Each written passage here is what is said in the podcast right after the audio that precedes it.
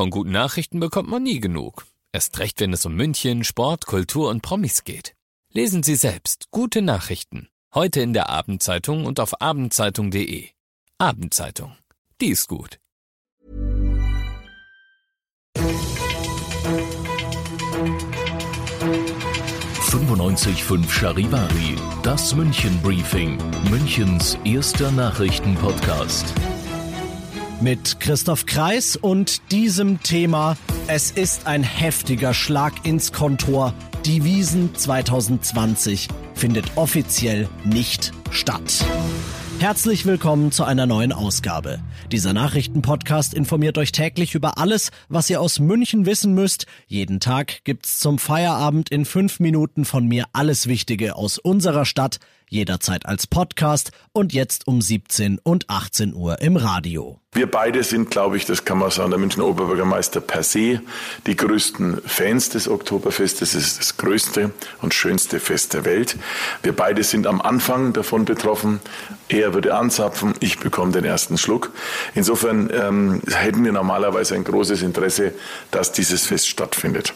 Aber wir leben in anderen Zeiten. Wir sind uns übereingekommen, dass das Risiko schlicht und einfach zu hoch ist. Ministerpräsident Markus Söder heute in der Münchner Staatskanzlei. Dort haben er und unser Oberbürgermeister Dieter Reiter ganz offiziell verkündet, dass die Wiesen in diesem Jahr nicht stattfinden wird.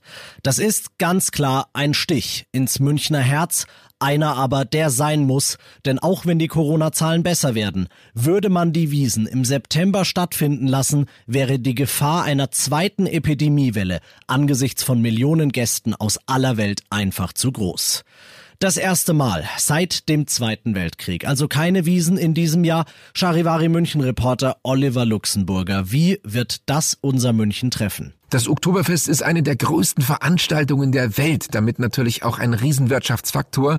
Wenn man mal die Hotelübernachtungen einrechnet, dann macht die Wiesen in 16 Tagen einen Umsatz von über einer Milliarde Euro. Und da hängen natürlich viele Branchen mit dran, die jetzt ganz krasse Einnahmeverluste haben. Das trifft einerseits die Wirte, Brauereien, Bedienungen, Schausteller, Standelbesitzer, aber natürlich auch sowas wie Reinigungsfirmen oder die Security bis hin zu den Leuten, die die Wiesen monatelang auf und abbauen. All diese Menschen müssen müssen jetzt erstmal die Absage verkraften. Ja, apropos verkraften, Luxi, du bist selbst Urmünchner.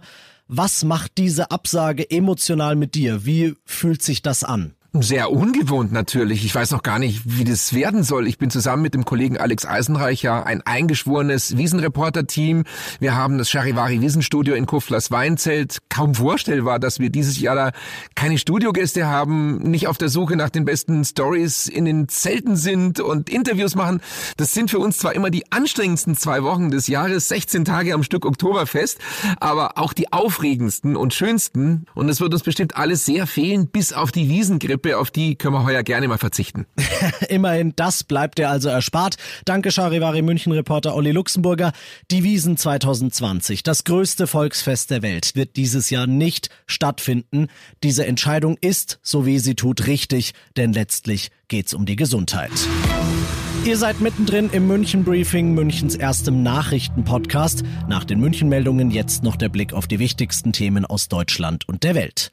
Ab Montag gilt in Bayern die Maskenpflicht. Wir waren das zweite Bundesland nach Sachsen, dort gilt sie seit gestern schon, das sie beschlossen hat. Inzwischen ziehen immer mehr Länder nach, beispielsweise Baden-Württemberg, Hessen und Berlin.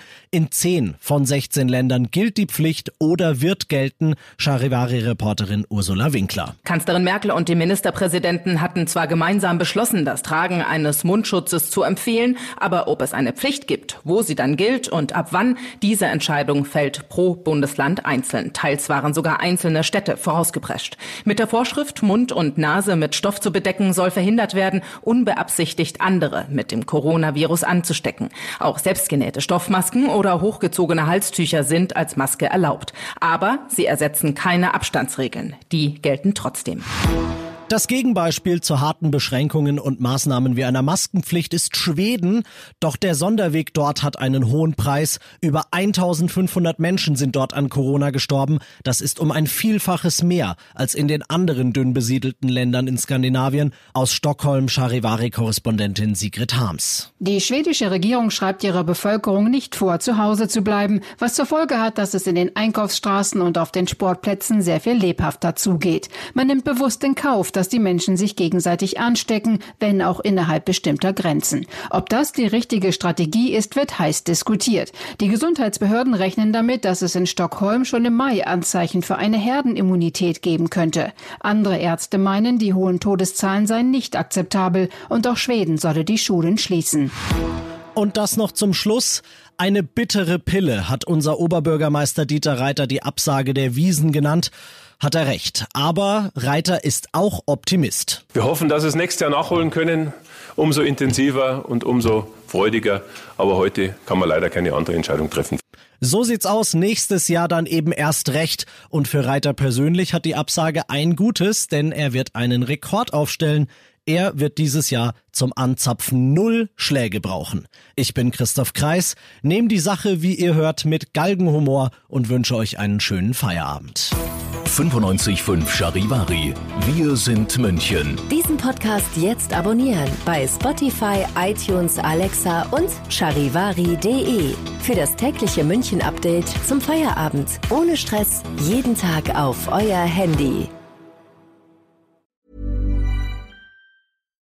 Deserves the best, and there's no better place to shop for Mother's Day than Whole Foods Market. They're your destination for unbeatable savings, from premium gifts to show-stopping flowers and irresistible desserts. Start by saving 33% with Prime on all body care and candles. Then get a 15-stem bunch of tulips for just $9.99 each with Prime. Round out Mom's menu with festive rosé, irresistible berry chantilly cake, and more special treats. Come celebrate Mother's Day at Whole Foods Market.